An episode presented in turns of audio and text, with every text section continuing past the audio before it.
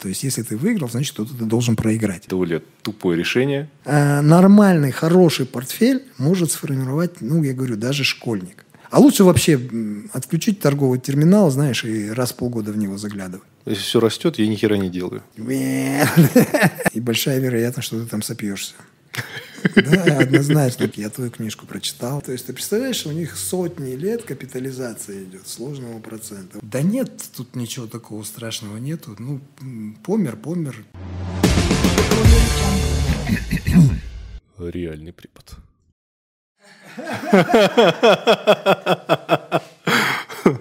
Итак, э, всем еще раз доброго времени суток, друзья. Э, Это... Да, поехали. Это у нас второй дубль э, с Оркеном Диносыловым. К сожалению, э, первый мы до конца, точнее, не, мы его дозаписали до конца, но потом решили дозаписать еще до конца, потому что некоторые темы э, э, по-иному чуть решили обсудить. Вот, так что э, будет интересно. Э, Оркен – это очень-очень крутой, один из редких Да ладно. Не беспристрастных, не купленных спецов э, на рынке финансовом, не-не-не, как, в финансовой сфере. А, У Оркена есть свой курс о финансовой грамотности. Э, На этом подкасте, в принципе, мы будем э, общаться с теми людьми, которые э, являются специалистами в тех или иных сферах, которые так или иначе причастны к финансовой деятельности, к финансовой сфере, да, к бабкам. Э, И, в общем, будем черпать у них знания. Бабки и детки. Да. Оркен, как настроение? Отлично. Я прям радуюсь, когда к тебе прихожу. О, супер-пупер. Я тоже очень радуюсь. Спасибо вам большое, что вы согласились вообще второй раз прийти. Я это очень ценю. Я знаю, что вы человек занятой в целом. Ну, как тебе сказать? Ты знаешь, эм, в целом-то я занят, как бы у меня есть свое дело, то есть я занимаюсь то- тем, чем я занимаюсь, а, скажем так, портфель, он вообще не занимает у меня, ну, мой личный портфель, мои Классно. личные инвести- инвестиции, они не отнимают у меня никакого времени, деньги Супер. работают самостоятельно.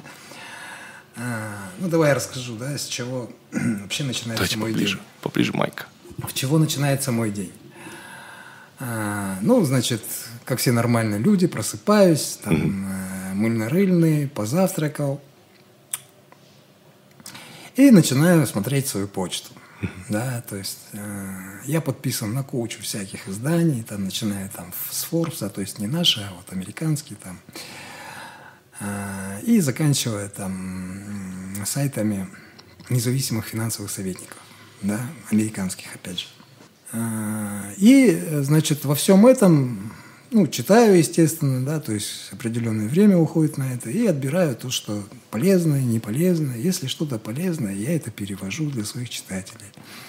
А, На сайте PFA KZ есть э, раздел статьи, вот там как раз-таки подборка вот этих самых статей, которые я отбираю. Они чем хороши? А сколько человек заходит на сайт в неделю? Ты знаешь, вот я какое-то первое время следил за этим, наверное, где-то полгода. Ага. А потом что-то какая-то нудятина такая, да, то есть там 10 человек зашло, 15 человек зашло, 20 человек зашло, и, ну, за этим следить, ну, а толку? Это просто отнимает какой-то эмоциональный Ну да. эм- эмо- эмоциональные силы какие-то в том плане, что ты, ну, ты видишь, да, там, что, ну, не растет, да, количество там посещений, и ты из-за этого же расстраиваешься. А это влияет на твое, ну, общее настроение, в том числе на раб- работоспособность, да, там, Ну да. ну и общий фон, да, такой снижается. Поэтому я бросил это ну, бесполезное дело, бестолковое, да, смысл какой в этом. А вообще, ну, уже для, скажем так, тех, кто купил курс, э, эти статьи, они как раз-таки являются, как в школе же, знаешь, да, внеклассное чтение. Мгм. Да, вот, то есть это вот материал для вне- внеклассного чтения, чтобы а, лучше понять, м, лучше понять, как думает инвестор, да, грамотный, правильный инвестор, чтобы э, глубже понять э, какие-то такие нюансы, да, которые есть, безусловно. Какая была последняя рынке. статья? Последняя статья последняя статья. Ну, давай посмотрим. Я Давайте. не помню.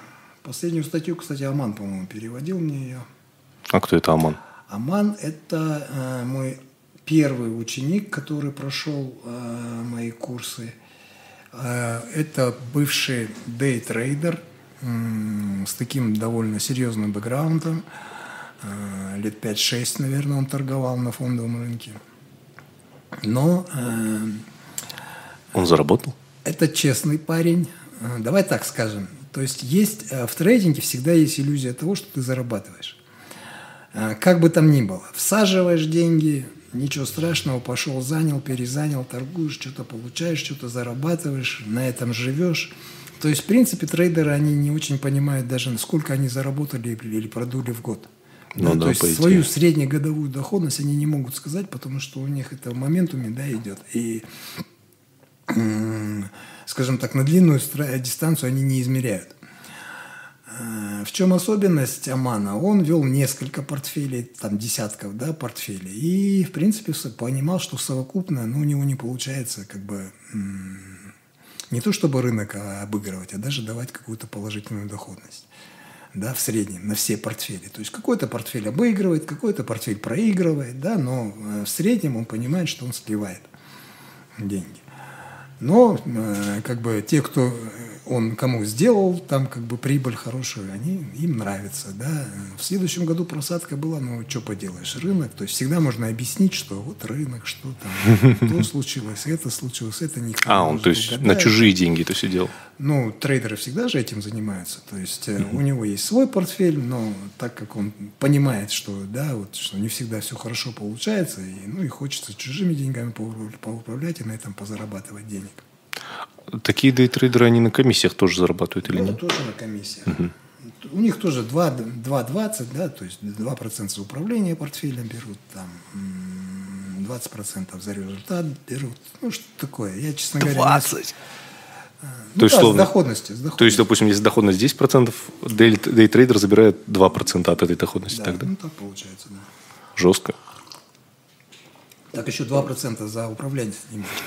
От капитала уже, да? Да, а там То есть, за- итого 4 он забирает. Да, а там уже без разницы, Классный какой-то бизнес. результат получил. Ну вот этим и отличается активное управление. То есть обыграют они рынок или не, не обыграют, это большой вопрос. Причем э, ну, с вероятностью 99% можно говорить, что не обыграют да, в длинную. А, Но свои комиссии они в любом случае получат. Так вот, э, что, ну, Аман пришел ко мне вот первым. А, мы что, мы с Аманом начали, зачем мы пришли к Аману? Ну вот, да, то есть он пришел, перевел. пришел ко мне первым и, значит, понял, потом мы с ним полтора года, наверное, он ко мне чуть ли не каждый день приезжал Домой? А, в офис? домой. Мы садились на лавочку перед подъездом моим и часами сидели, разговаривали. Да? Он там со своим лаптопом, там графики рисовали, он там а здесь как, а здесь как. То есть вот такие вещи происходили.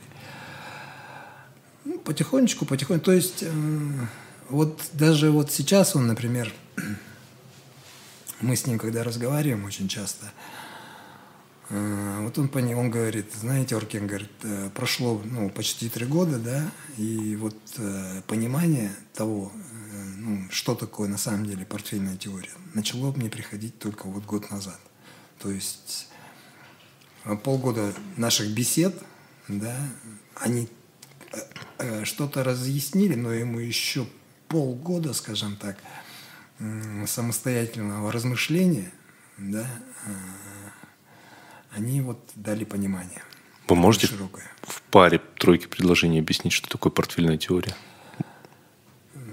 Я вроде говорил, да. Ну, портфельная теория – это с помощью распределения активов по классам. э, Это такой портфель, с помощью которого инвестор достигает свои э, крупные финансовые цели во времени комфортно. Не, а на практике это как? На, на практике это э, целевое распределение активов по классам. Вообще, это две... вели- Это вот как в портфеле Nomadic. Да. Э, Ну, намадик это не целевой, он, он чисто по классам распределен, тупо 30, по 33% на каждый, да. Вообще, это две гениальные идеи, э, которые были сформулированы двумя великими людьми. Я считаю, это Гарри Марковец. Он как раз разработал э, первый в 1952 году, по-моему, написал э, «Выбор портфеля» статью в Wall Street Journal, а не Wall Street Journal, а в каком-то, короче говоря, издании таком крутом, не, не вспомню сейчас каком. А, и второй – это идея а, Богла об индексации.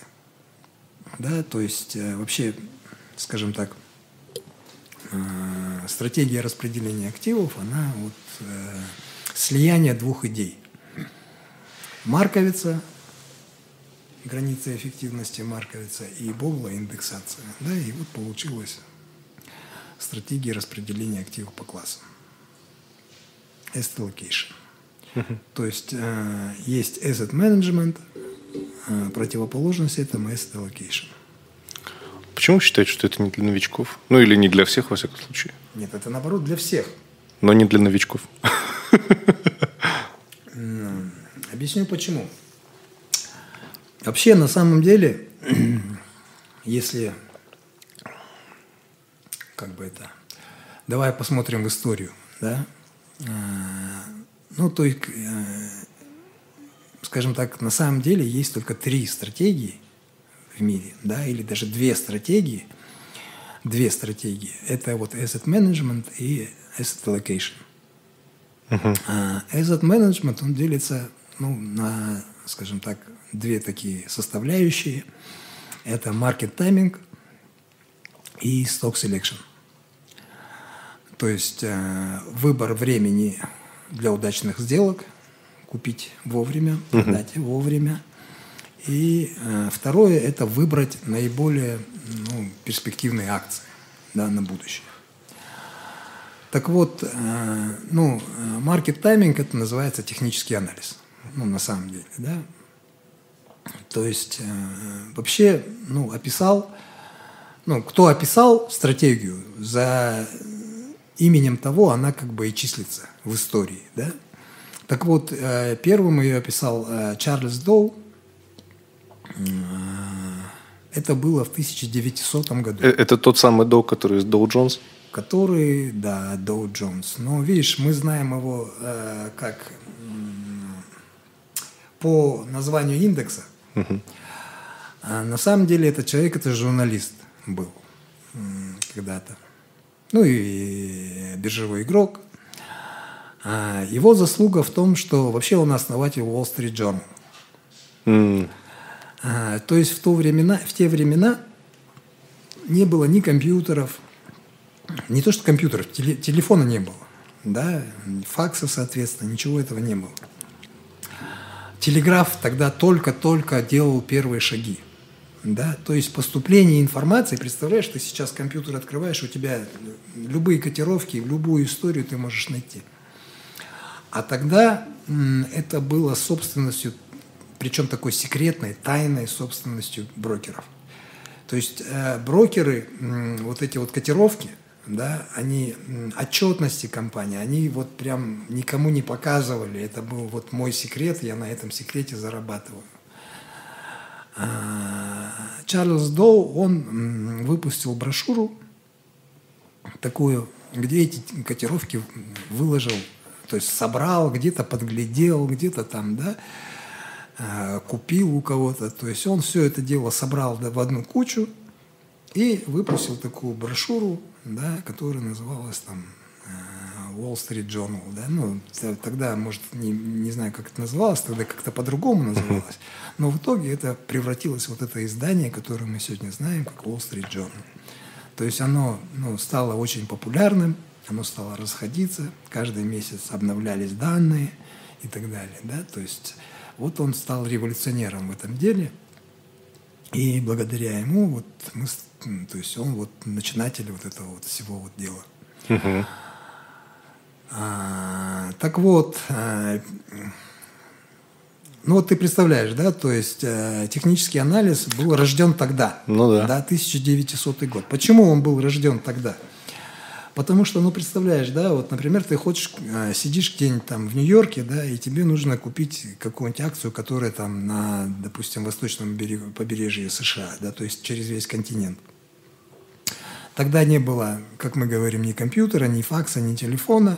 То есть, чтобы получить его э, отчетность, тебе надо было садиться на поезд, паровозик, и туда физически попасть в эту компанию. Взять их отчет – опять сесть на этот паровозик и обратно приехать домой, потратить время на изучение этой отчетности, потратить время на выводы, да, чтобы эти выводы еще были корректные, да. То есть за это время что будет с компанией, опять неизвестно. Да? То, то есть мы знаем, что бизнес – это вещь такая достаточно динамичная. Да? Сегодня так, завтра по-другому да может быть. Как все да. сложно было. Да, то есть это были большие проблемы в этом отношении. Поэтому так как вот это вот ну, расстояние временное да, до принятия решения, от начала того, что ты получил, грубо говоря, вернее, решил купить ту или э, иную компанию и э, нач, поехал туда, взял отчетность и приехал туда на изучение, то есть вот это время, да, оно ну, очень длинное, скажем так, было. Терять это время, ну, это бесполезная да, штука. Поэтому э, все вот эти трейдеры, Э, инвесторы, они ориентировались единственное на что? Это вот на вот эти вот графики, да, которые там э, на Нью-Йоркской бирже там рисовались, да, там котировки выкидывались и так далее. То есть это речь идет о дефиците информации на самом деле. Да? Вот, э, возможно, в те времена технический анализ, он действительно был, ну, возможно, он работал. Потому что вот информация поступала очень-очень медленно – и неравномерно для всех участников рынка. То есть те люди, которые понимали, грубо говоря, э, психологию толпы, да, вот эти сам, моментумы, да, там э, линии там, сопротивления, да, там всякие вот эти вот фигуры, там V-образные, W-образные, U-образные там, и так далее, и так далее. То есть вот эти вот э, термины технического анализа, они как-то понимали это, да, и какие-то строили выводы на этом, то есть тренды, да, то есть идет рост, там покупай, идет падение, продавай. То есть люди просто сидели, гадали на этих графиках, да, на кофейной гуще, грубо говоря. И тогда это, наверное, скорее всего, работало, я так предполагаю. Потом начался век технического прогресса. Да? Э, Что-то щелкнуло. Все работает? Да, да, да. А потом начался век технического прогресса, да, то есть э, самолеты появились, э, поезда стали быстрее выходить, ездить, там э, Форд там запустил первый, э, как он называется, конвейер, да, телеграф пошел, да, то есть прошла Вторая мировая война, и э, то есть информация стала поступать уже намного-много быстрее до всех участников рынка. А, соответственно, вот тогда появился фундаментальный анализ после всего этого дела.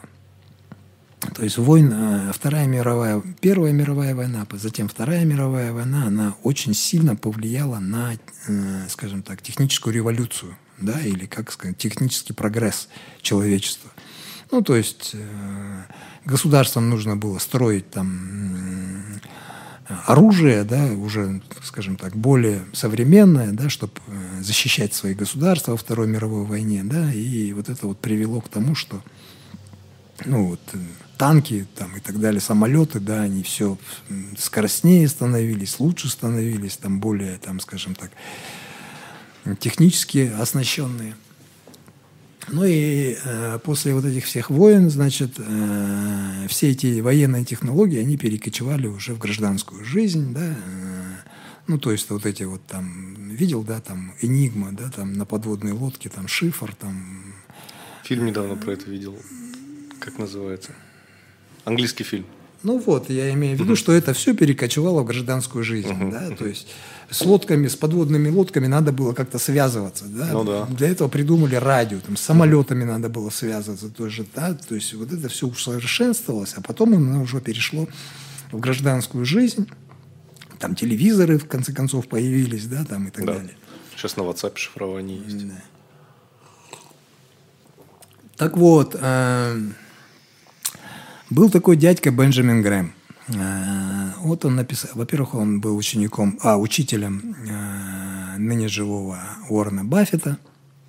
Прям прямым? Прям прямым, учителем. да. Ну, Баффет и по сей день говорит, что мой учитель – это Бенджамин Грэм. Называет его своим учителем. Так вот, он написал э, свою первую книгу э, «Фундаментальный анализ». Помню, как же она называется, так я уже не помню. Я читал книгу «Разумный инвестор». «Разумный инвестор», да. Не, mm-hmm. ну до этого книга была первая э, э, «Дот», и он с, с Додом вместе, они написали, я не помню, как же эта книга называлась, ну ладно, неважно, да, про фундаментальный анализ. То есть вот он объяснял, что человек, который владеет, скажем, навыками, хорошо владеет навыками бухгалтера, он может э, разложить компанию по запчастям, да, грубо говоря, да, всю его отчетность и делать определенные выводы о будущих перспективах этой компании. Таким образом появился фундаментальный анализ. Во времена Грэма, э, ну, видимо, это работало. Да, когда он написал это. Потом, э, после того, как его книга вышла, очень много людей стало надо интересоваться, потому что это, ну, более-менее легкие деньги же, да, то есть да, ты вкладываешь э, деньги в фондовый рынок, если ты угадал, у тебя все там прям хорошо, да, ты десятки процентов зарабатываешь. Если не угадал, ну, что ж поделаешь, сам, сам дурак. А, и, значит, все это продолжалось, все это шло очень хорошо, пока не был придуман персональный компьютер. После того, как был придуман персональный компьютер, что теперь стало? То есть вся доступная информация в фондовом рынке, любая торговая информация, в том числе и отчетность, даже не отчетность, а выводы, корректные выводы из этих Сразу, отчетных, да. они все в, в, в открытом доступе. То есть то, что ты видишь в стакане, видят миллионы э, инвесторов по всему миру. Угу. Да? Соответственно, делают точно такие же выводы, как ты, потому что дураков на фондовом рынке нету, да, как полагается. Э, и, соответственно, делают те же самые э, движения, как ты, покупают либо продают, да. Соответственно, ну, как можно выиграть в таких условиях? То есть э, нужно понимать, трейдер, да, кто это. То есть если ты выиграл, значит, кто-то ты должен проиграть.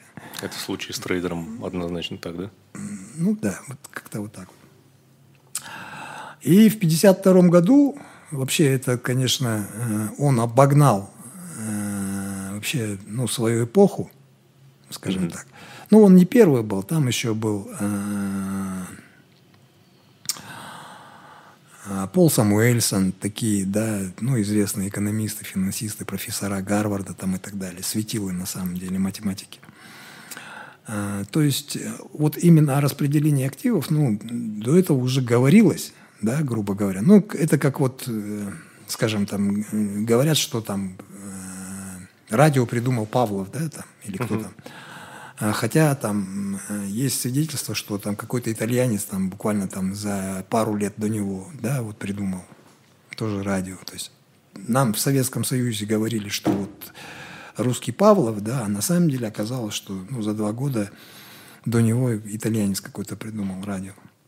То есть в мире уже, ну, когда вот, грубо говоря, знания какие-то накапливаются, да, уже начинается, ну, много умных людей, то там, то здесь, да, очаги появляются, и какие-то догадки появляются, какие-то мысли появляются правильно в этом сторону, да, и кто-то один э, это все формулирует и выкладывает на бумаге, да, и вот этим одним первым оказался Гарри Марковиц, он то ли в 52 году, по-моему, написал вот эту книгу, ну, а не книгу, статью «Выбор портфеля» где показал, что э,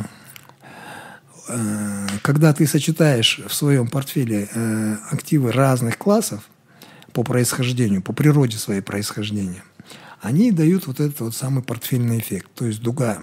Ну, ты видел, да, из э, курса 100% облигаций, она, она точка стоит, где меньше риска и меньше доходности угу. да, и 100% акций, где высокий риск, стандартное отклонение, да, и э, высокая доходность. То есть это правый, э, ле, э, верхний левый угол, а правый угол, да? Давайте попробуем Верх, верхний правый угол. найти. Так, сейчас. Она в бесплатной части, да? Нет, она в платной части. Да? А, ну ладно, тогда я до нее Да. еще не дошел, возможно. Скорее всего. Так вот, эм, если ты посмотришь, там увидишь, да, то есть она идет не э, от точки, от первой до второй точки не прямая линия, а там идет дуга. Дуга, Причем ага. эта дуга тянется вот э, влево и вверх. Мгм. Да, то есть в сторону увеличения доходности и уменьшения риска.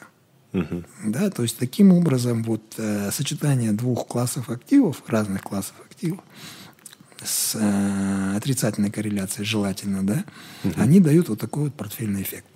Так, отрицательная корреляция это когда это значит, что один актив дорожает, другой дешевеет. Ну да, неравномерное движение в рынке, да.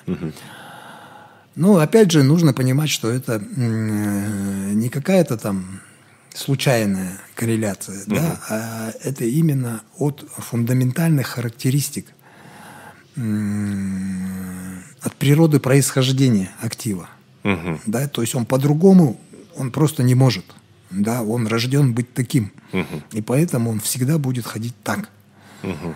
Да. Чуть больше, чуть меньше, это ну, да, второй вопрос во времени. То есть есть плавающая корреляция, есть историческая корреляция. За историческую корреляцию мы держимся как соломинку, за соломинку, да, то есть это, ну, имеется в виду, это наш ориентир. А плавающая корреляция, то есть мы понимаем, что ну, во времени оно может по-разному произойти, но большее время оно, скорее всего, будет вести себя так, как вот исторический показатель. Ага, то есть, типа, правильно ли я понял, если э, озвучить это все дело простыми словами? Кризис дорожает золото, а, дешевеют акции. ну, надо логике. понимать, почему. И да? наоборот, когда Почему, хорошее да. время, акции дорожают, Да. золото дешевеет. А что, что с облигациями происходит? А, Так вот, э, ну, что такое акции? Акции – это доли компании. Да? То есть, когда деловая активность в мире поднимается, да, увеличивается, ну, обычно это связано, ну, например, с низкими процентными ставками. Да? То есть, э, центробанки дают кредиты дешево, соответственно, деньги дешевые, значит, можно деньги брать в долг и делать бизнес. Да? Ты больше на этом заработаешь, потому что ты дешевле взял деньги в долг. Да? Согласен, да, с этим? Да.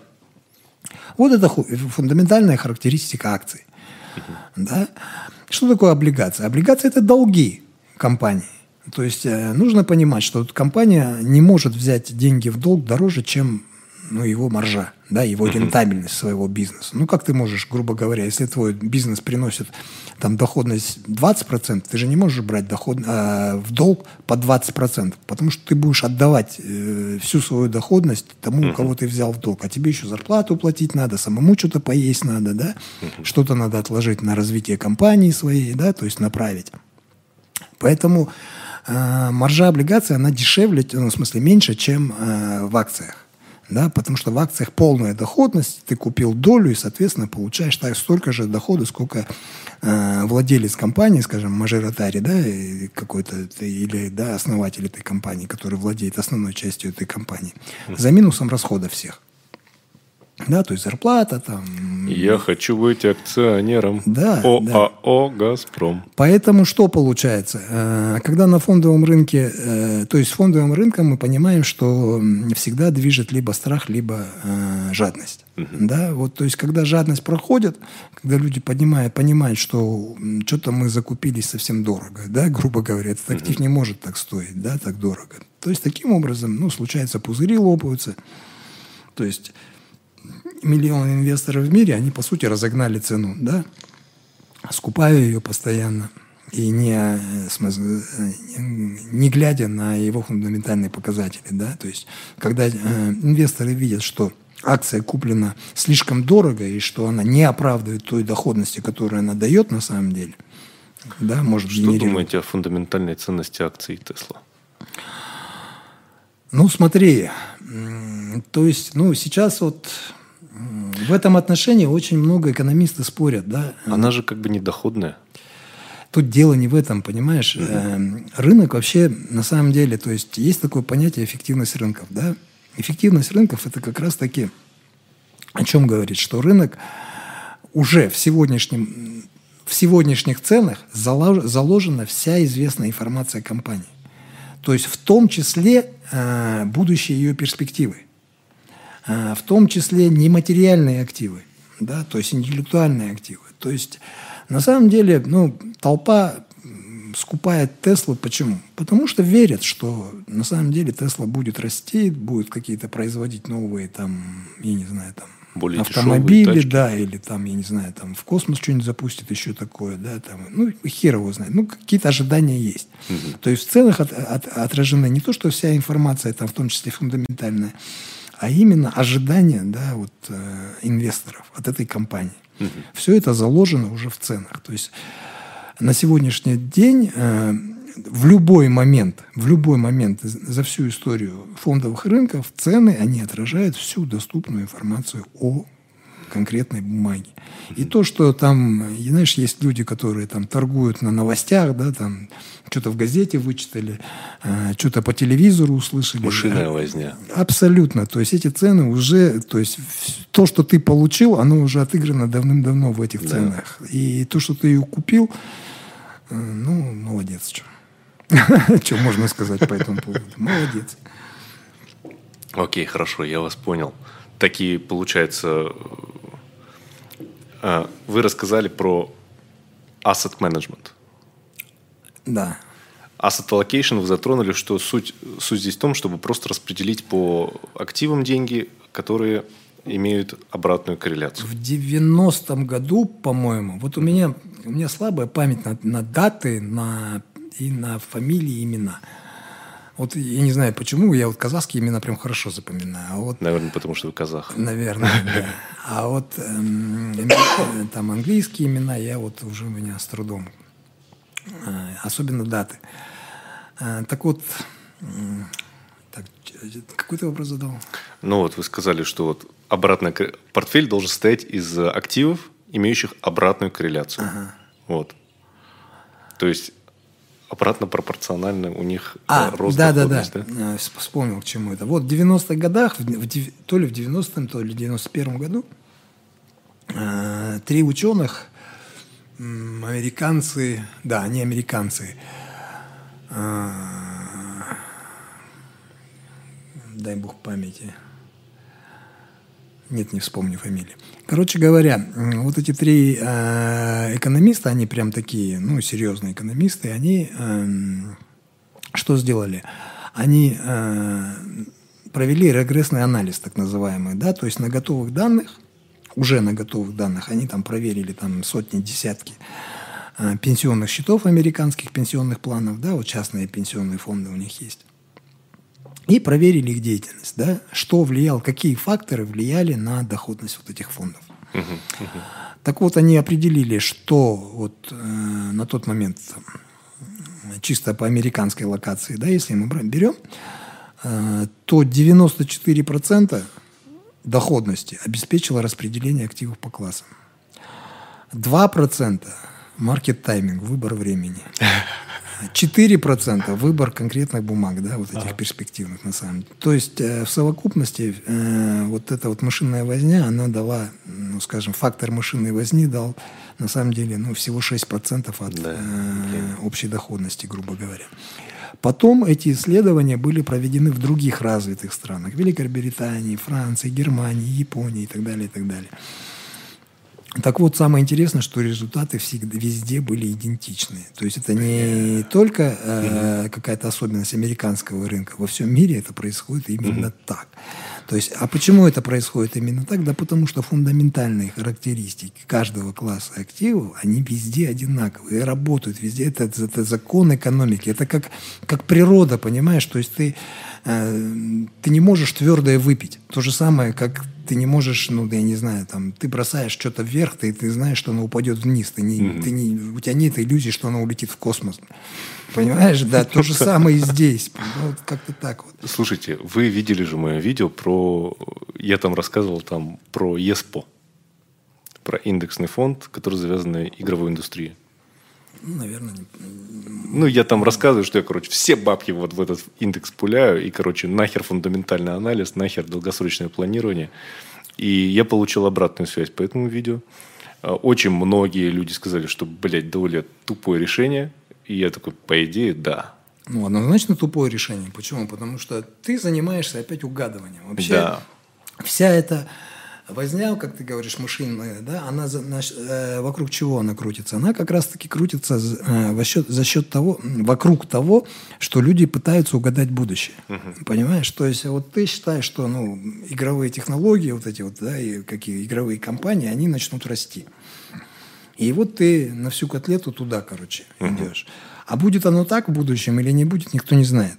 И ты тоже не знаешь. То есть у тебя есть какие-то предположения, это но это твои личные предположения. Это пальцем в небо однозначно. Абсолютно. То есть, понимаешь, вот, например, года два назад, даже не года два, ну, последние, наверное, лет 7-8, наверное, вот сколько я помню, да, все говорили, о, биотехнологии будут расти, короче.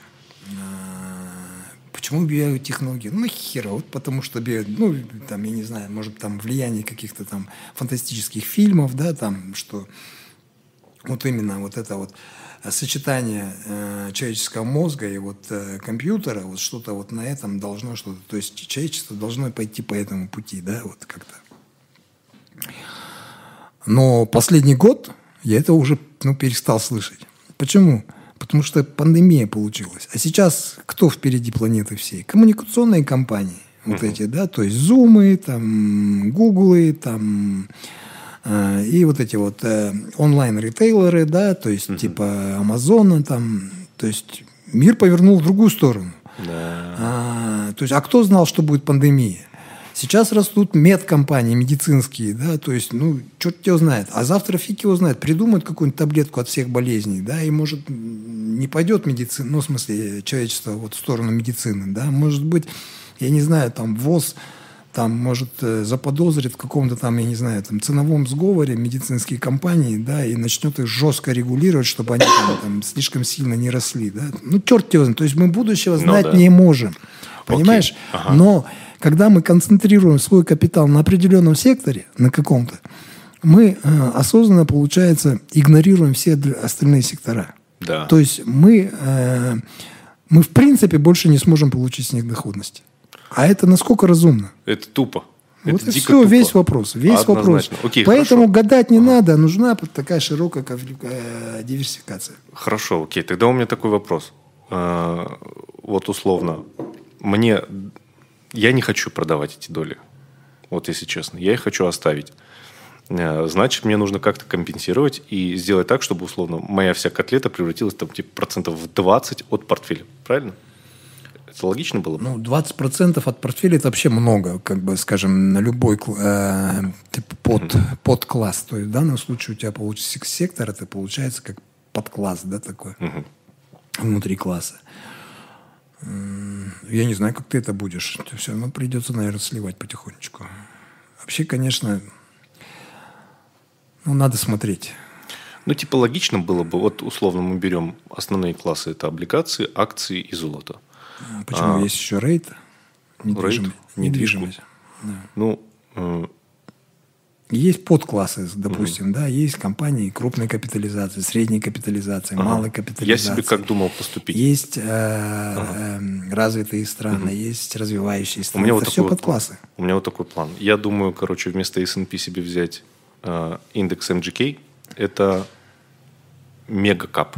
Это мегакап, там типа самый крупняк.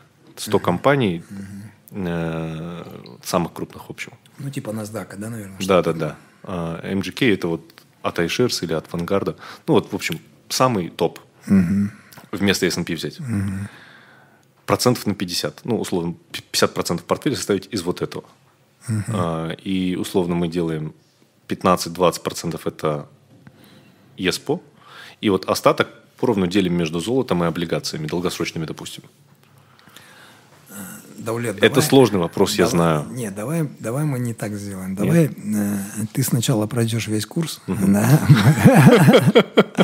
а потом мы уже будем. То есть сейчас мне получается, мне тебе надо в чем-то в чем-то э, разубеждать, да, а, переубеждать. Угу. У тебя есть сейчас на этот счет какая-то своя картинка мира. Да.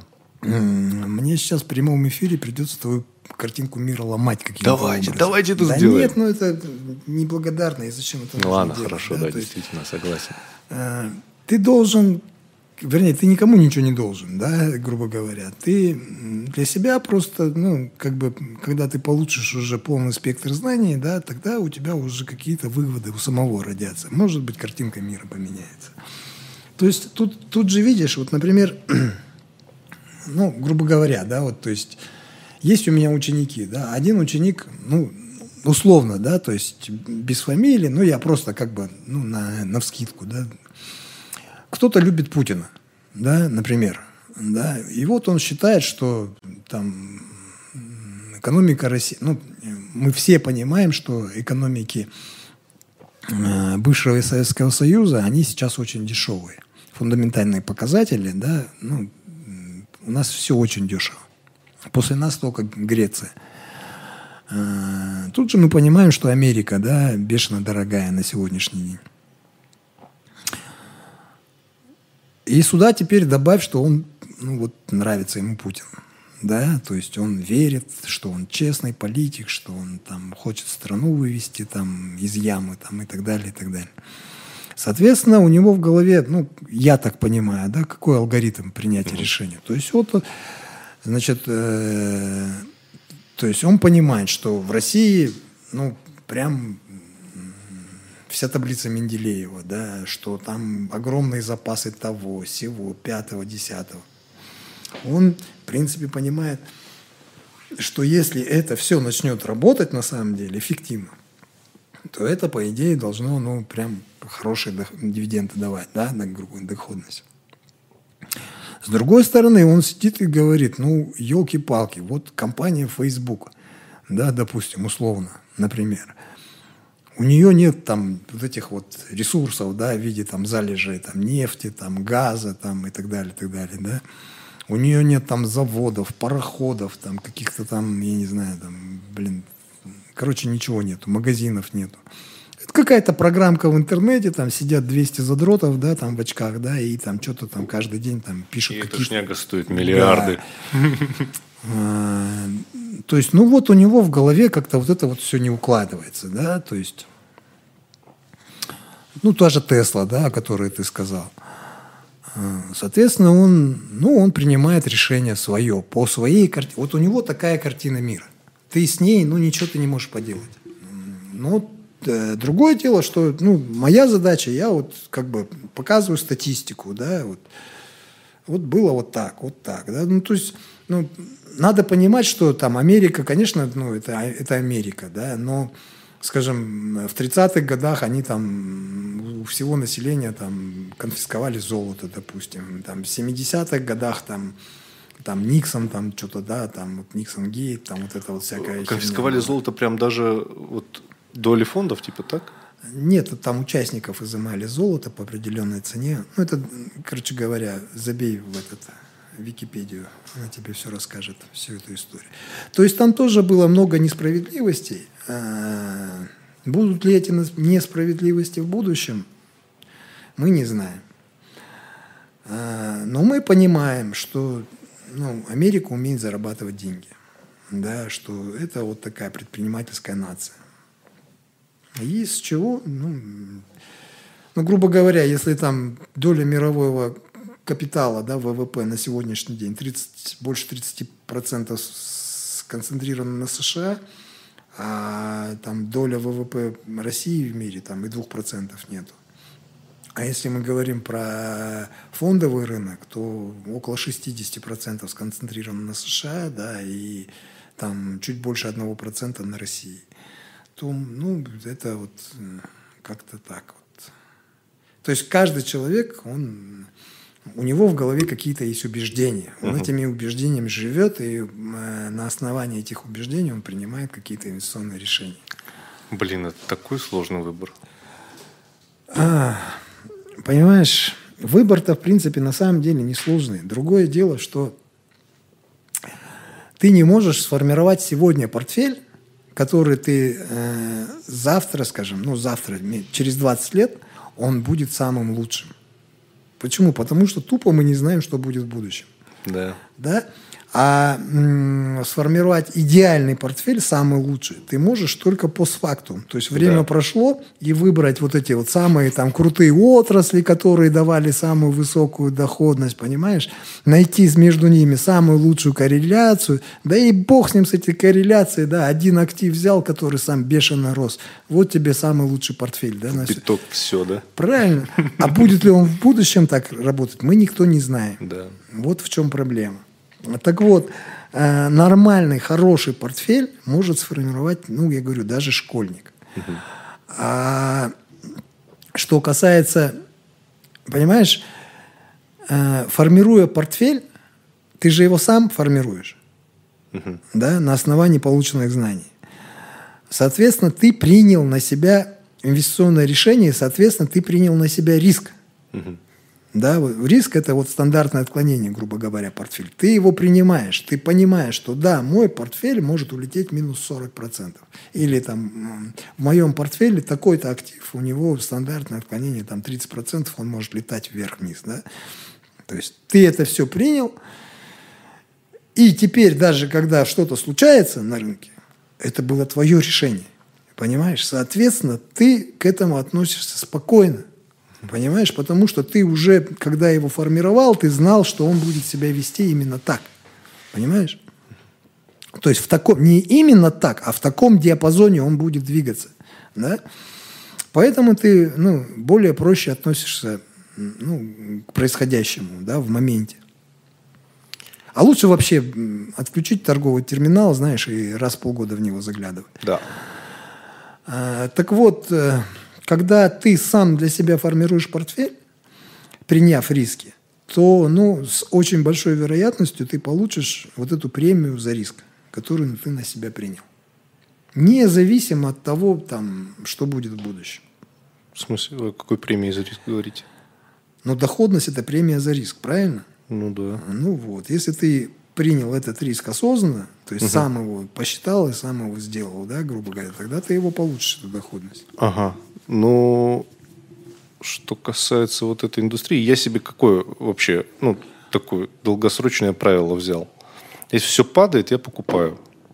Если все растет, я ни хера не делаю. Нет, Даулет, пойми, чтобы делать какие-то выводы о той или иной отрасли, о том или ином активе, у тебя должно быть достаточное количество статистики. У тебя есть статистика по игровым компаниям? Вообще Хотя бы, на, нету. хотя бы на 50 лет. Вообще нет. а ее и нету в природе. Ну да. Ну, а как ты можешь делать выводы корректно? Я руководствуюсь сугубо э, тем, что я считаю здравым смыслом. Это твоя картинка мира. Да, да. Я То есть- считаю себе так. Но она в скорее- наркобизнес я инвестировать не могу. Э, Почему? Ты же можешь, например, тоже, э, вот есть, есть, например, сейчас компании, которые марихуану выпускают. да? Не-не-не, я не про такие наркотики. Я прям про жесткач, где там А, ну, не люди дохнут, все Не, вот не, это. не. А, Это противозаконно. Конечно, конечно. Но это очень доходный бизнес. А, Я не хочу, допустим, или не могу инвестировать в ломбарды, в банки, вот во все такое, потому что я считаю, что это сильно хуже, чем наркота. Это, опять-таки, на уровне убеждений, так ведь? А, Но, допустим, игровая индустрия, она, она про депрессию, а у нас депрессующих много, она про одиноких людей, коих сейчас масса. А, И это зависимость. То есть я инвестировал в зависимость людей от игровой индустрии. Я считаю, что это прекрасное решение, э, Не знаю, м, м, она определенно не до конца этична, но ну не знаю, мне так хочется, мне так нравится, Никто тебе этого запретить не может. да, Абсолютно. Это твое личное мнение, твое, твой выбор, как говорится. да. Я однозначно понимаю, что это вполне возможно тупое решение. А я не, я, я точно знаю, что это тупое решение. Скорее всего, будет в долгосрочной перспективе. Поэтому вот я и задаюсь вопросом, блядь, теперь надо как-то выкручиваться, надо больше откладывать и как-то вот все это Да, организовывать чтобы правильно. оно, чтобы оно нивелировалось там в портфеле, Да. где-то затерялось, там, как- то есть стало небольшой долей от всего. Да. Но вполне возможно, что в будущем именно, именно вот эта отр- отрасль, она даст тебе там какой-то хороший профит. То есть Никто никто, не не знает. знает этого.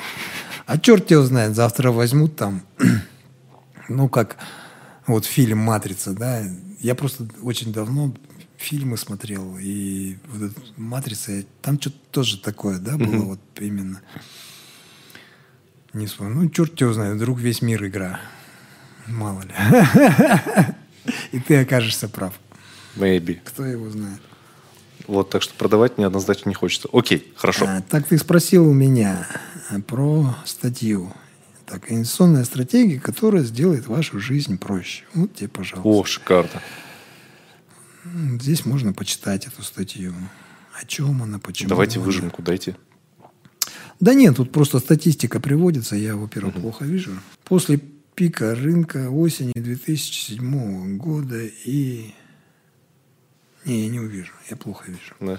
Да, да. Следующая статья, он, диверсификация умирает, ну, это вопрос, да. С компа, может, хотите, откроем? Ну, давай.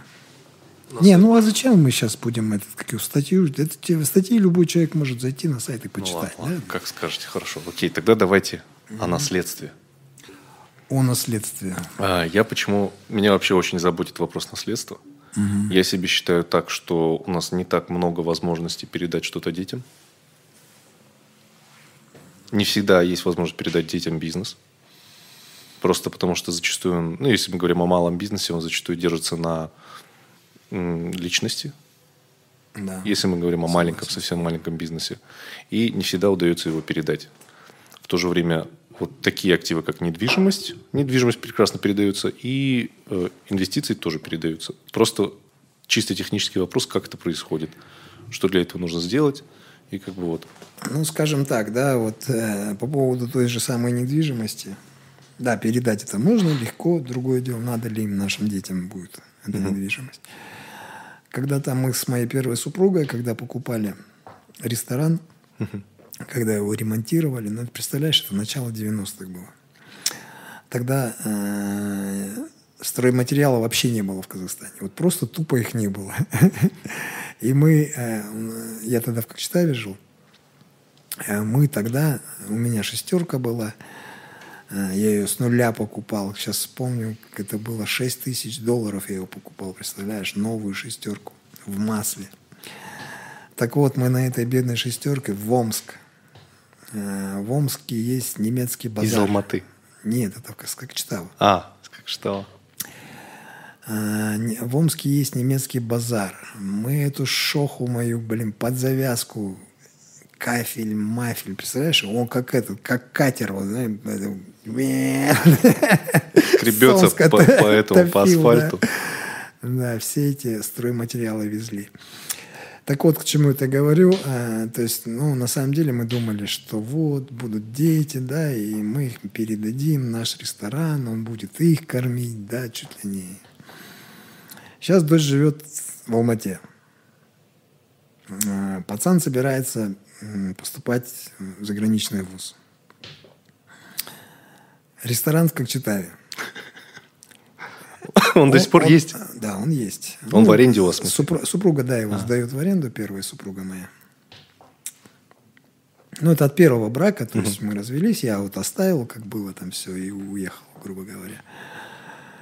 И, ну, когда я как бы работал, вообще, ну, чтобы не было иллюзий, надо понимать, что вот такой бизнес, да, ресторан, общепит, там надо жить. В этом. А, если, ты, если ты этим бизнесом решил заниматься, то ты просто вот по уши должен быть там. И большая вероятность, что ты там сопьешься. Да, однозначно. Потому что один пришел друг, второй пришел друг, и они-то пришел, ушел, а ты с каждым джин, джин, джин, и да. в итоге этот... Э, так вот, он даром никому не нужен. Не то, что даром никому, он детям он не нужен. То есть им заниматься никто не собирается. А, и вот первая супруга, ну, слава богу, она вот э, на доходы от этого ресторана, она там ну, нормально живет, там детей там поднимает там и так далее. То есть в этом отношении. А что дальше с ним делать? Ну, ну, не знаю. Это уже не мое дело, как бы там примут решение без меня. Но другое дело, что я вижу, что наша мечта передать их, этот ресторан детям, он как-то ну, не сложился, короче. Эта мечта не, не, не суждено было ей сбыться, скажем так. Что они будут кайфовать от этого так же, как мы когда-то кайфовали. Как. Да. Ну, как Шитау, на самом деле, такой хороший город. Он такой небольшой, маленький, зеленый очень. Там шикарная природа в любую сторону. Э, от города выезжаешь на 60 километров, и там Челкарж, там Боровое, Зеренда, то есть в сторону Петропавловска куча всяких озер. То есть 60 километров в сторону отъезжаешь, и там везде курорты на самом Красота. деле. Красота вообще бешеная. И, ну, это все-таки, как сказать, хлебные хлебный район, если хлебная область нашей республики. А, там куча элеваторов. Ну, то есть такой достаточно перспективный, перспективная территория нашей страны. Ну и вообще там люди такие, мне нравится, там как читаю, ну нравилось или нравится. Потом мы переехали в Астану, ну, короче, разное было. Так вот, э, что нужно понимать? Э, мне кажется, ну, то есть с высоты моего опыта, да, уже жизненного, я понимаю, что детям-то, в принципе, ну, что мы должны передать? Мы должны передать денег, да, капитал. То есть мы относимся к деньгам как э, к нечто тому, что от чего там можно получать удовольствие, наверное, так, да, то есть, когда ты их тратишь, ты вот прям кайфуешь от этого. Причем надо тебе тратить, не Блядь, надо. ненавижу ты просто, деньги. Ты просто тратишь, и от этого получаешь удовольствие. Но с годами как бы пришел к выводу тому, что ну, тратить деньги, это, ну, может быть, это есть в этом какое-то удовольствие. Но на самом деле деньги должны служить наверное, каким-то другим целям, да, э, что это не просто какие-то удовольствия, а это, скажем, расширение твоих возможностей, да, того, что ты можешь сделать для людей, для себя, для общества. Вот если с этой стороны к этому вопросу подходить, тогда вот деньги обретают совсем другой смысл. Да, и тогда ты к ним относишь, начинаешь относиться бережней, Э, с пониманием, скажем так, да. Мы же все тратим, чтобы заработать эти деньги, свой труд, свое время, свои, там, свою энергию.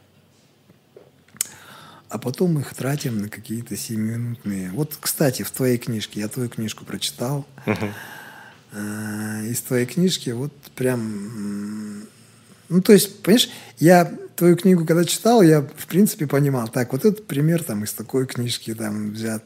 Да, да, так и есть. Я там прямым текстом написал. Ничего практически я там не придумал. Да, э, то есть, вот этот твой пример про рептильный мозг. Да, ну то есть это вот наша неосознанность. То есть мы действительно думаем вот этим рептильным мозгом. То, что сейчас пожрать, от чего убежать, там, с кем переспать, там, что на себя одеть. То есть, ну, какие-то вот такие примитивные вещи очень.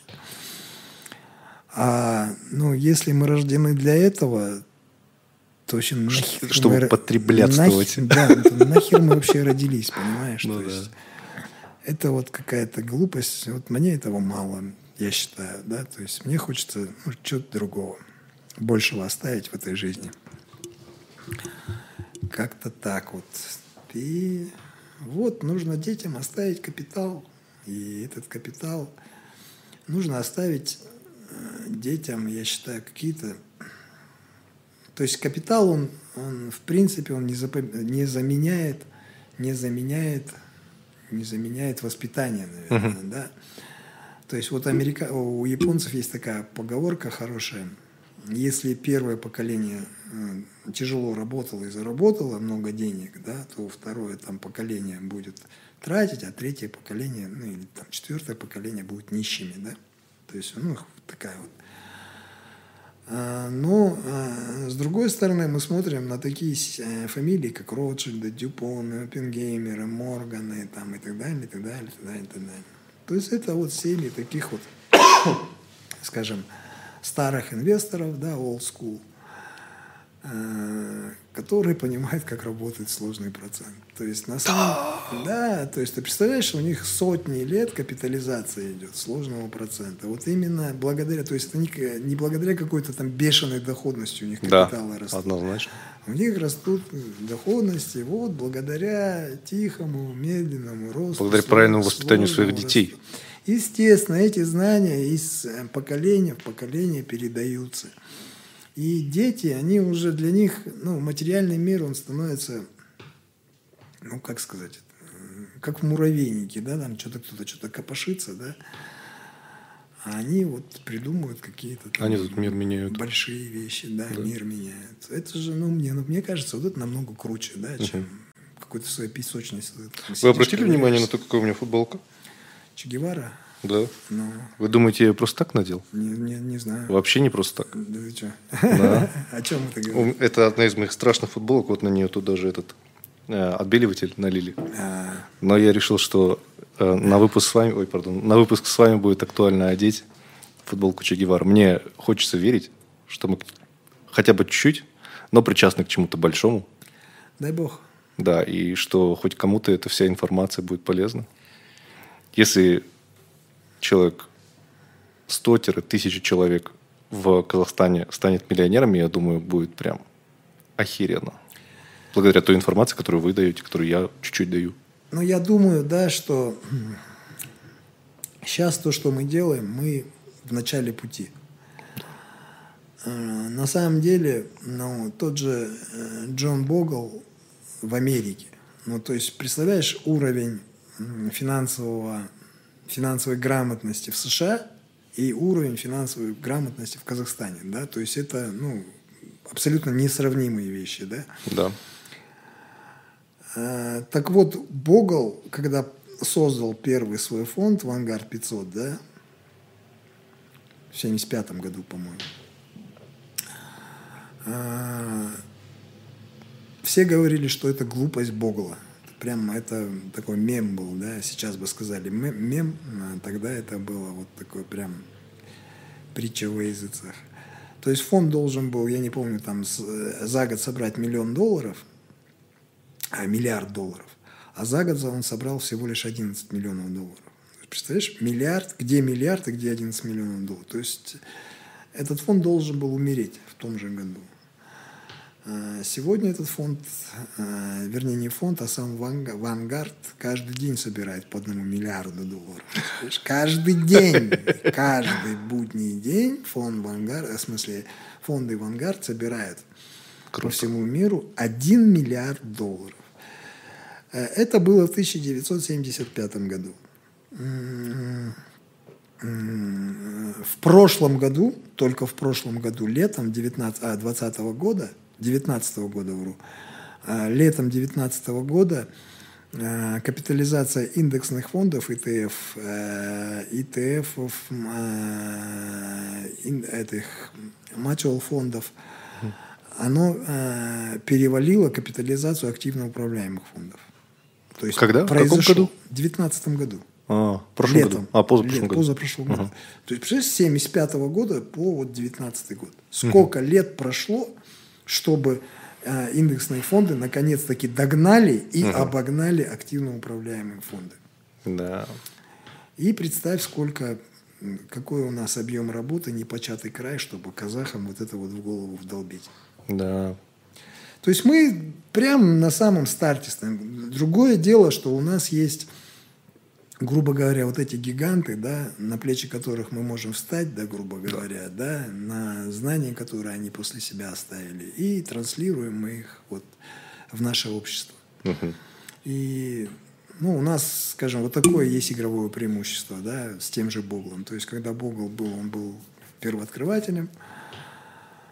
У нас, слава богу, есть куча исследований, куча работ на эту тему. То есть надо просто все это осмыслить, понять и грамотно преподнести.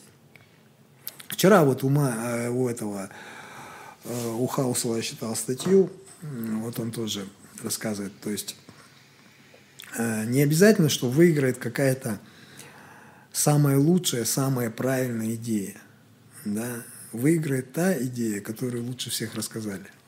Да, то есть э, вот, хорошее вот именно вот это понимание, потому что правильное, лучшее, э, оно не всегда может пробиться, вернее, не то, что не всегда, но чаще всего не пробивается. А вот какая-то посредственность, да, э, э, сказанная там, и вот он приводит, да, там, с этим, с Джимом Керри, вот этот, про Бога. Бога кто играл, этот темный? Морган Фриман. Морган Фриман, да. Что Морган Фриман, он может там э, читать меню, да, и она будет популярна. Но он умеет, елки-пал, у него такая харизма, внешность такая, да, и он ресторанное меню прочитает, и люди, а, вот с открытыми ртами смотреть. А ты тут, тут там Уркен Диносылов приходит, там рассказывает там умные вещи, никто нифига никому это не интересно. Елки-палки, как так? Мы вчера с Айгулей об этом говорили. Она мне говорит, Аулет, говорит, ты слишком много ругаешься матом. Я говорю, ну, конечно, говорю, я добавляю как специи в это все дело скучное. Говорю, добавляю непристойности, добавляю чуть цирка, клоунады. Э, говорю, потому что очень правильные такие вещи, их сложно продавать, сложно рекламировать. Гораздо проще продавать секс, да. Э, всякие непристойности и вот тому да, подобное. К сожалению. Так вот, насчет э, наследства. Ага. Эм, вопрос, как это чисто технически происходит? Вот условно. В плане... Человек копил на протяжении всей жизни. Угу. Скажем, 40 лет он копил, там, угу. 20 начал, 60 закончил и помер. Угу. И, соответственно, он же копил до 60 не, не для того, чтобы потом все эти деньги спустить, а чтобы, возможно, чтобы передать их угу. по наследству детям своим. Он передаст какие проблемы? Я читал в одной книге, не помню в какой, про про те случаи, когда можно передать детям условно наследство после 40 лет. Типа можно условно открыть трастовый фонд, угу. в него закинуть все свои деньги, условно свой трастовый фонд, угу. и распорядиться таким образом, чтобы твой наследник не получал деньги, пока ему не стукнет 40 лет. Угу. Чтобы капитал рос, это во-первых. Во-вторых, чтобы э, не лишить э, ребенка вот как бы возможности самостоятельно реализовываться, наверное, как-то. Ну вот это, это, это, короче, опять же, из... Эта тема была бы интересна прям ультраолигархам каким-то, наверное, нет? Это песня, опять же, которую поет финансовая индустрия, типа «Вы тупые, ваш ребенок тупой, блин, дайте нам денег, мы сохраним ваши деньги до 40 uh-huh. лет, когда ему исполнится, но за это заплатите нам немножечко». На самом деле. Ага. Но это немножечко потом выльется, ой, как. Да? Да. Это вот компания Unit Link, я так подозреваю. Ага. Но я предполагаю, я, то есть я не знаю, о чем сейчас речь, но я так предполагаю, что это вот страховые компании, инвестиционное страхование, какие-то трасты вот такие. Угу. То есть речь об этом. Да нет, тут ничего такого страшного нету. Ну, помер, помер, там наследники напишут брокеру и там, продадут, переведут активы на свой счет, может, продадут, выведут деньги. А, то есть это типа ну, все же как бы умирают рано или поздно. Да. То есть да. эта схема очень отработанная. Ну, не то чтобы отработана, она существует, она есть. Угу. Другое дело, вот там, ну, в смысле, есть такие страшилки, что э, американцы удержат 40% налога, да, наверное, угу. к этому, да, клонишь? Да. Э, на самом деле это, ну, как сказать... Это только на американцев распространяется? Да, это на граждан Америки, причем это начинается там э, с 60 тысяч долларов, потом, по-моему, 12 процентов и по нарастающему до миллиона, по-моему, там 40 э, процентов. Угу. Для неграждан США это работает только в том случае, если ты ведешь там активный бизнес. То есть, допустим, ты гражданин Казахстана, но у тебя в США есть там, там я не знаю, вот опять же, свой ресторан там или... То есть, когда ты влияешь на решение компании, угу. да, на ее деятельность. Угу.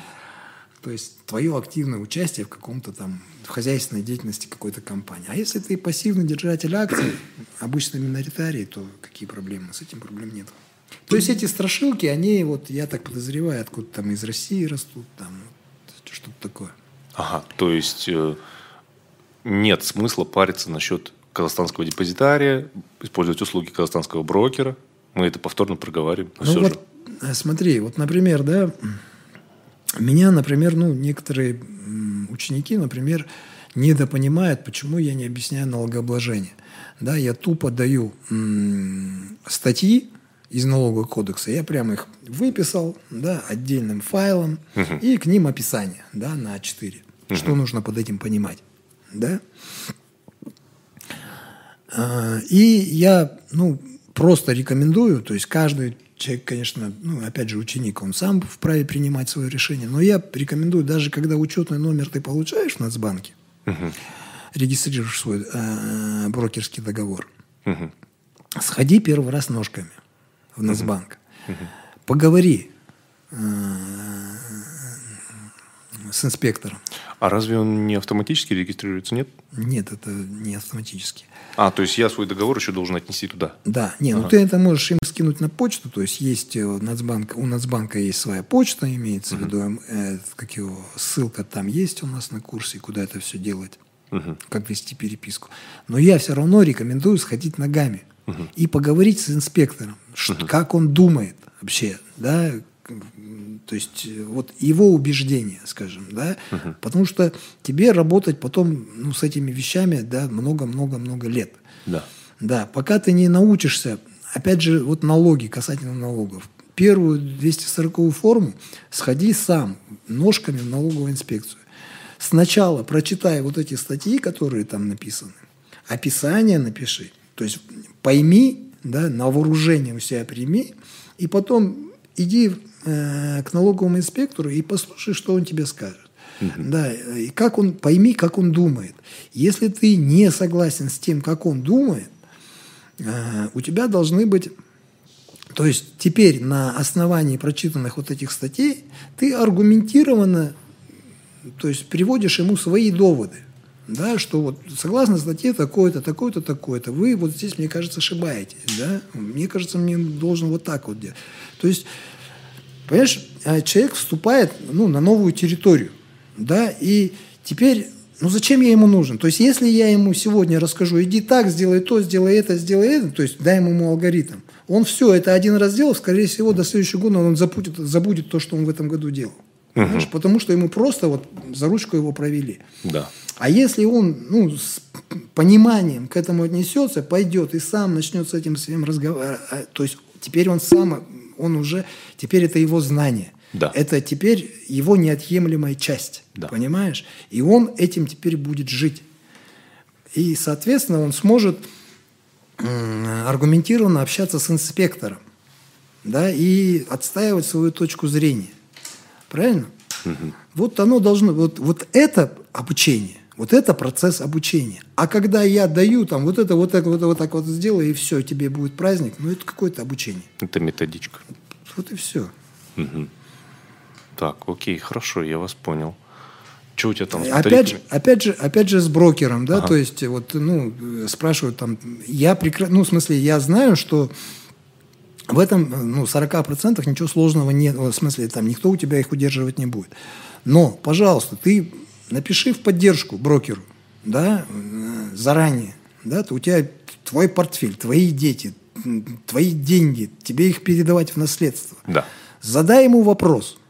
Да, э, статьи я тебе у нас есть, да, вот на что э, опираться, когда ты задаешь вопрос э, в поддержку брокера, да. Вот объясните мне, да, вот какой список документов мои наследники должны будут предоставить вам, да, когда меня завтра, не дай бог, не станет. Ну, Да, и вот он, пообщайся с брокером. То есть вот тогда у тебя, вот это уже твои знания стали. да. Понимаешь? То есть это не я тебе рассказал, то есть третье лицо, а ты со своим контрагентом, с кем ты дальше будешь продолжать работать на протяжении многих лет, ты информацию получил путем обсуждения. Да. то есть вы пришли к некому консенсусу, да, то есть э, вот как-то так оно должно быть. Вот тогда человек становится самостоятельным. В любом другом случае он просто, а, где-то там что-то услышал, и все, Ну да. и завтра забудет. Да. И ты ему теперь постоянно нужен. Ну, э, я же не для этого курс открывал, правильно? То есть Да. Чтобы сами все научились. моя задача, да, сделать человека самостоятельным в этом. Это всем. очень круто. Блин, у вас Я, такой я, курс. я, э- я эту, ну, я два, я два года вообще переосмысливал все вот это дело, как, ну, в смысле, методику прописать. То есть, да, у меня сначала я думал, вот, чуть ли не за ручку провести человека, да, потом это все зачеркивалось, перечеркивалось, потом по новой, то есть, ну, вот такое какое-то осмысление происходило. Слушай, как это вообще произошло? Ну, типа, э, как так случилось, что вы решили, что нужно сделать курс? Почему вы решили ну, этим знанием делиться вообще? Ну, я же тебе говорил, мне кажется, я занимался продажей страховок. Ну, ну, ну. Я занимался трейдингом. И просто я понял, что я а, ну, то есть напорол это от миссии косяков. исходило, да? Да, это просто Бля, это напор- круто. Это уже, ну, наверное, от каких-то моральных... Да ну нет, это опять же, я сейчас начну там себя хвалить. Нет, это просто, ну, я считаю, что это такая эволюция просто произошла. Понял, понял. Реальный препод. Блин, это круто. Ну, это, братан, сколько лет надо просрать сначала, чтобы круто получилось. Конечно, да. А у тебя есть я. Понимаешь? Вот жена меня говорит, давай я тебя отвезу- отвезу. Вот сюда. Я когда сюда ехал, жена говорит, давай я тебя отвезу. Ага. Я говорю, не надо, я сам доеду. Ага. Она говорит, ну нафига ты будешь там ездить, там, сейчас такси ловить там и так далее. Я говорю, ну смотри, сейчас я выйду, э, прогуляюсь. Да, такси же сразу не получится поймать. Я даже вызывать не буду. Я вот хочу прогуляться. Я буду идти. Э, Поймаю такси. Э, Мне попадется человек, который я никогда в жизни не видел. И, скорее всего, больше никогда в жизни не увижу. Э, Может, он мне что-то интересное расскажет. Может, я ему что-нибудь интересное расскажу. А, Это общение, это нас обогащает, да, друг Ну друга. да. А, Дальше. Он и так же ехал. Он и так же тратил бензин. Он и так э, там портил экологию в городе. Да, там. Если ты выедешь, то теперь ты тратишь бензин, ты экономишь, а, портишь экологию города. То есть из-за меня экология в городе ухудшится. Потому что мне надо вот до сюда доехать. А тебе надо меня привезти, потом уехать. То есть, ну, вот это- то есть будут выхлопные газы какие-то, да, бензин потратить. А почему вы об этом так паритесь? Ну, типа, Ну, это же нормально. это нормально, Не, это, но это рациональность же классно. она что включает? Рациональность, она, вот я говорю, есть уровни. Есть такая вот, вот такой вот низкий, маленький, узкий кружочек, да, рациональности. Есть более широкий. Ага, Ну да, да. А есть вообще широкий, да, который человек думает уже ну, там, в масштабах там, всего города. Да, да. то есть, Блин, ну это, это охеренно, но я, я об этом не думаю. Вот, честно. ну, да я в твоем возрасте вообще ни о чем не думал. Мне еще похер было. Отрезал себе каты. Это все зависит от, говорю, от убеждений. Ну, Придет время, и ты, можешь, может быть, будешь думать об этом. Ну окей. Я насчет экологии единственное, что думаю, так это поставить себе бризер в квартиру. Чего? Бризер. Брезент? Бризер. Бризер? Это, короче, устройство, оно... Можно окна не открывать. Оно берет воздух с улицы, фильтрует его, согревает и загоняет в квартиру. Правда, дорогая херня. Там от 100 до 200 тысяч она стоит. Но как бы дальше этого пока мои мысли об организации Видишь, опять ты экологии там не уходят. какими-то гаджетами воспользоваться, там, технологиями. Вот, мы, я с таксистом ехал, алматинец, мужик. Давайте, запись идет уже. Ага. Э, алматинец мужик. И вот мы с ним разговаривали по дороге. А, И он, например, рассказывает тоже, вот, как сильно изменился город да, за это время.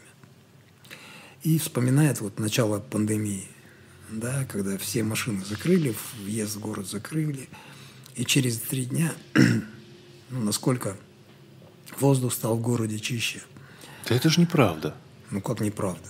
Это вот как раз таки правда. Я как раз в эти дни я жил у своего друга, он живет в орбите.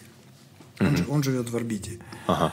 А, и горы вот они прям. Да? То есть, понимаешь, ну, раньше, когда, ну, в смысле, в, обычном режиме, они прям, ну, смог смогом. А тут они прям вот они. И в орбите фазаны бегают. То есть фазаны с гор спустились, они стали в орбите бегать. А вот этот мужик, с которым я ехал, таксист, он говорит, я живу э, в роще Баума, ага. там рядом, говорит. Ага. И, говорит, ну, тогда же, говорит, вообще было, ну, людям, а он, видимо, ему за 65, он говорит, людям до 65, после 65 якобы вообще там запрет был куда-либо выходить. Там и я, говорит, на велосипед сажусь и по роще Баума катаюсь. И, говорит, куропатки больше курицы, говорит. Ну, буквально, говорит, вот две недели прошло после локаута вот этого полного. Да, то есть появились куропатки, офигеть, в роще Баума. То есть, понимаешь, человек отступает, природа наступает. Да. Да, то есть мы, как сказать, вот слышал, не слышал, на Западе сейчас вот э, такая некая философия намадов появилась. То есть они не привязываются к какому-то месту, да, грубо говоря, с, ну, с лаптопа можно, да, везде работать. Uh-huh. Они кочуют по миру там, где им хорошо платят, туда они идут работать, да, то есть да. они привязываются к какой-то определенной недвижимости, живут в аренду, да, там, в конце концов, он может где-нибудь там жить на Гуа, да, где-то все дешево, да, а работать где-нибудь там в американской компании, которую платят бешеные деньги, да, да. и вот тебе, пожалуйста. Поэтому, ну, а мы вот заперли в свои вот каменные мешки и вот считаем, что это вот, мой дом, моя крепость. Да, ну елки-палки. Глупость такая большая. Причем нам эту глупость за 70 лет в мозги вбили. А на самом деле намады это мы, понимаешь? То есть у нас да. намадство это вообще в нашей крови. А сейчас вот э, западные передовые, скажем, страны, да, то есть они приходят к нашей философии. Спустя сто лет, как мы от этой философии ушли. Да. И вообще, вот касательно, да, вот Э, почему я назвал «Намадик», да, свой курс вообще? Вся философия откуда у меня пошла, да, вот я, ну, начал размышлять же об этом всем. Э, то есть, если сейчас вот люди, да, э, кочуют там, вернее, перекочевывают туда, где больше платят, да, вот, ну, в смысле, эм, в развитых странах, то древние намады, они что делали? Они кочевали там, где потеплее, где там трава погуще, где там хищников поменьше. Где По там... сути, то же самое, нет? Абсолютно то же самое. Теперь сложный процент. Что такое сложный процент? Да, если относительно номадика посмотреть, намада, да, древнего mm-hmm. намада. Вот у него стадо, да, mm-hmm. и каждая, каждая лошадь, да, весной производит жеребенка одного-двух. То есть каждая единица капитала его, она да. увеличивается кратно, понимаешь? Да, да. 50% каждый год. Ну, какое-то количество не выживет, какое-то угу. количество съедят, какое-то количество угу. там черт его знает, да? Угу. Бывает там, например, джуты, да, были, да, в истории там, то есть часть там поголовья там умрет, да, грубо говоря, там, но дальше будут периоды роста, да, то есть э, благоприятные годы. Угу. Причем намады, они что, они же, понимаешь, что получилось? То есть э, вообще кочевник, ну, мы казахи, да, или возьмем там вот североамериканских индейцев, да, э, мы что, мы, мы жили в согласии с природой. Угу. Мы понимали законы природы. Угу. Понимаешь? А, мы были частью этой природы. Мы с ней никак не конфликтовали с природой, понимаешь? Поэтому у нас такая, э, ну, такая чистая, скажем так, была культура, наверное, да? Экологичная. Экологичная, да, угу. очень. А, а оседлые вот народы, да, они что? Они, они наоборот, они боялись природы. Они вокруг себя Боролись ставили стены, угу. да, крышу, да, чтоб, не дай бог, не замерзнуть там, блин, не дай бог, там, ветерок, чтоб не подул, там, не дай бог, там то, все, пят... То есть они вот как раз-таки, э, это был конфликт с природой, да, надо было ее оседлать, и надо было ее обуздать, да. А нам от что? Он там на звезды смотрит так, грубо говоря, зима будет холодная, так, надо пройти там более южными, там, грубо говоря, там, тропами, да, там, какими-то маршрутами, да, или наоборот, так, лето будет, а, зима будет теплая, да, там, надо пройти наоборот, там, да, какими-то другими маршрутами, да, провести стадо, да, ну, в смысле, по свои табуны, да, чтобы они там более сочную траву попробовали, да, прошли. То есть вот, и то есть природа была матерью, да, грубо говоря, в, э, в чьих мы, ну, скажем так, в объятиях жили, да, и с ней не ссорились, никак не, конфликтовали, uh-huh. а, брали от нее все, что она нам дает, да, она давала нам очень много, да, uh-huh. в избытке, скажем так. И таким образом мы процветали, представляешь, сколько, ну, вообще веков, да, вот наша вот культура, как она процветала и как вот на самом деле было все, ну, так правильно, скажем так. Да. А э, потом вот наступил наступила эпоха Советского Союза, и мы все каким-то непонятным образом поверили в то, что вот этот каменный мешок – это вот последний, я не знаю, последний бастион нашей надежности, нашей респектабельности. И строим это где попало, как попало. Вот э, в Фейсбуке есть мой друг Расул Расмамбетов. Он очень грамотные вещи пишет про то, как сейчас застраивают город. А, вот э, алчность строительной индустрии, вот, э, несмотря на экологию, на будущее здоровье горожан, да, толкает их на то, чтобы освоить каждый пятачок в этом городе. А, а что такое, да, то есть вот эти вот скворечники, да, непонятное. Это, ну, опять же, наши ТЭЦ будут работать усиленно, да, чтобы все это согреть. Соответственно, там, ну, то есть, очень много нехороших вещей будет. То есть это же, ну, как-то должна быть какая-то большая политика, да, то есть какой-то генплан должен быть разработан, да, там, с учетом там всех экологических норм, там, роза ветров, там, я не знаю, там, ну, всего-всего, одним словом, да. да там, вплоть до ширины дорог, да, чтобы пробок да. не было, чтобы это все не коптило, грубо говоря, да, там, стоя в пробках. То есть какая-то должна быть, ну, то есть за каждым решением должна стоять рациональность, да, и рациональность не сегодняшнего дня, а, да. но если мы государство, да, то есть государство, оно всегда должно, ну, у него должны быть какие-то долгосрочные цели, развитие, да, то есть куда мы идем в конце концов. А мы, получается, все это как-то решаем ситуативно. Вот выгода здесь, надо хапнуть. Ну, то есть какие-то, как эти, как, я не знаю, там, сороки на блестящие скачем, да, от одного. А вот какой-то там ясной, четкой политики у нас, к сожалению, нет. Вот это очень печально, конечно. На вопросе экологии бабки не должны править балом. А, нет, почему? Тут же, опять же, тут ну, дело, выгода, тут дело, случае, да, да, тут дело не в том, что там э, бабки не должны.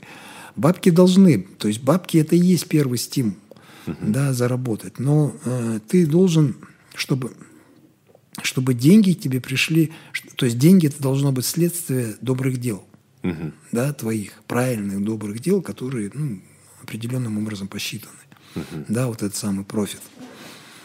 Если так э, относиться к этому вопросу, тогда ну, деньги это во благо. Да? А если твоя цель только деньги и похер какими способами, ну, в итоге мы придем к тому, что ну, к чему пришли на сегодняшний да. день, к сожалению. Окей, спасибо, Уркен. Скажите мне, пожалуйста, угу. новичку, чего избегать и к чему стремиться? Я позиционирую наш канал все-таки как канал для новичков. И сам себе на самом деле тоже к ним в какой-то мере отношу, так что вот нужна помощь для новичков.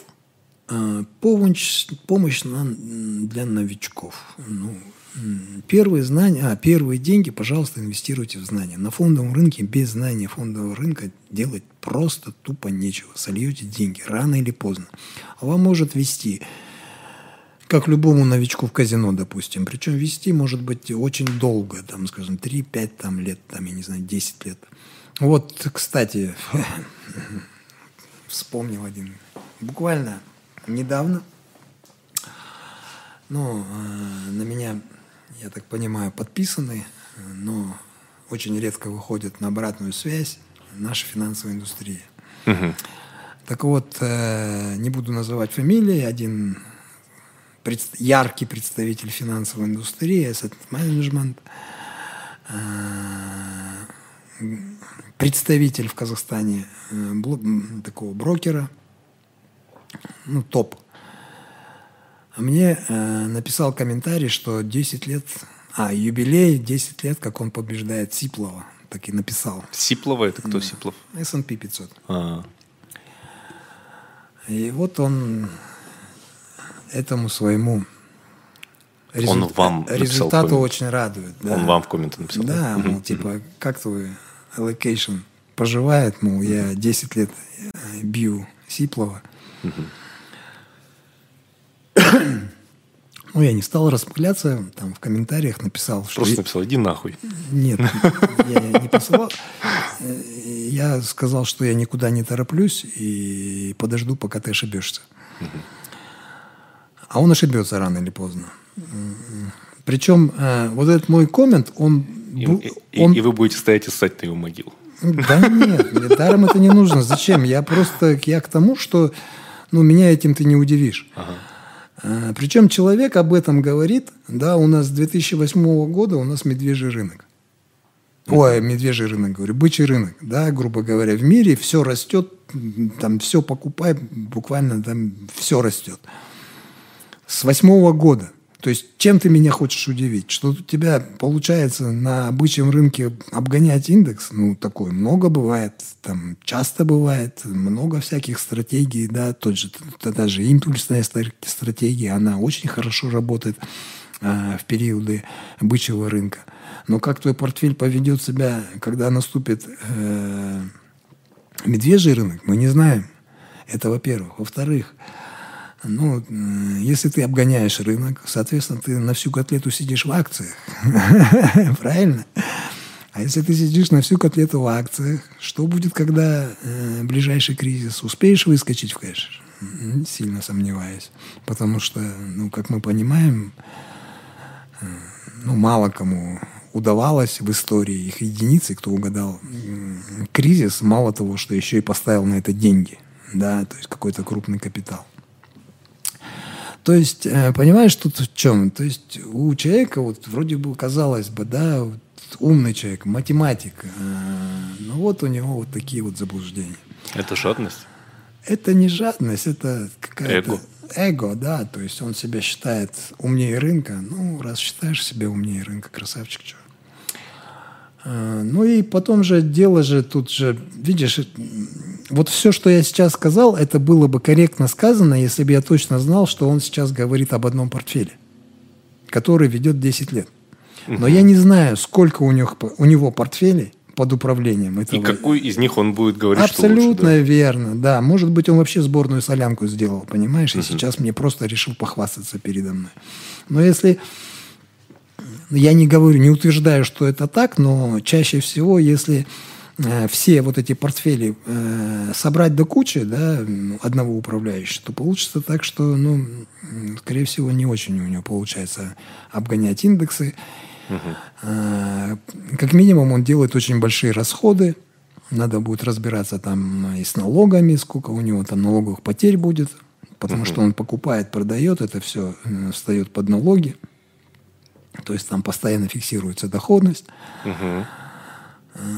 Одним словом, ну, даже в этом случае я не сильно в это верю, да, то есть, ну, сказать можно все, что угодно, да. тем более, что э, ты человек из финансовой индустрии, и э, это утверждение, оно будет воспринято э, многими э,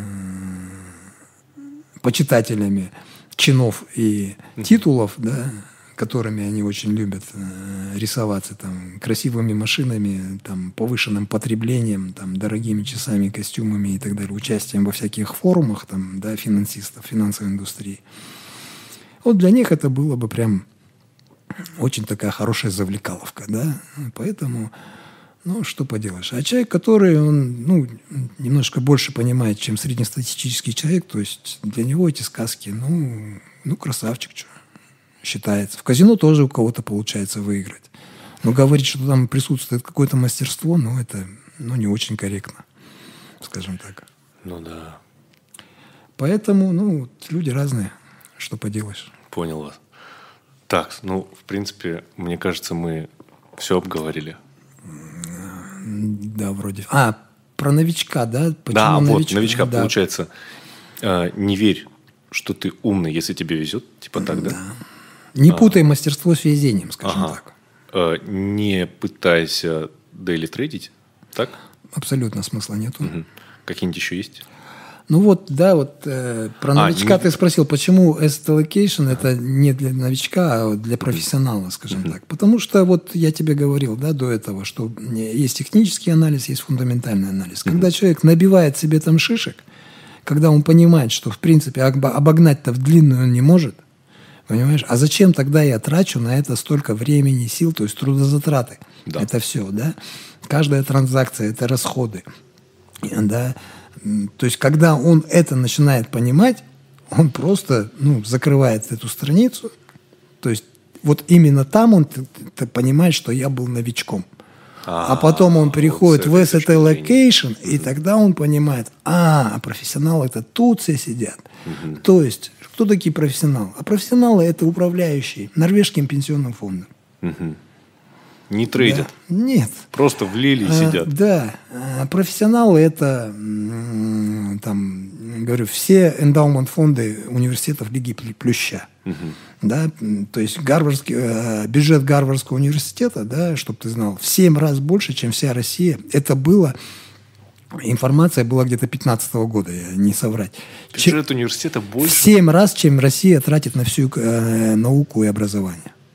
Капец. Это было за 15 год статистика. То есть, э, а теперь mm-hmm. посчитай, ну, в смысле, если с учетом того, что доллар укрепился, а российский рубль э, упал с тех времен, да, довольно сильно, то мы сегодня можем говорить, что, ну, наверное, в десятки раз уже больше гарвардский э, бюджет Гарварда, чем бюджет России на науку и образование. Университет Гарварда богаче Российской Федерации ну, скажем, не богаче. А Хайпажорская фраза. Да, тратит больше денег на все это дело, чем вся Россия на это дело.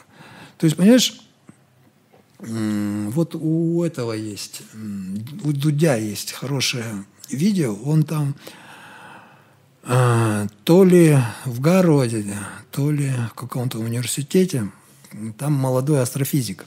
Ага. Он в 6 лет переехал из Москвы в США, ну, в смысле, у него родители переехали, и он вместе с родителями переехал в Америку, и там получил образование, школу закончил, там высшее образование закончил.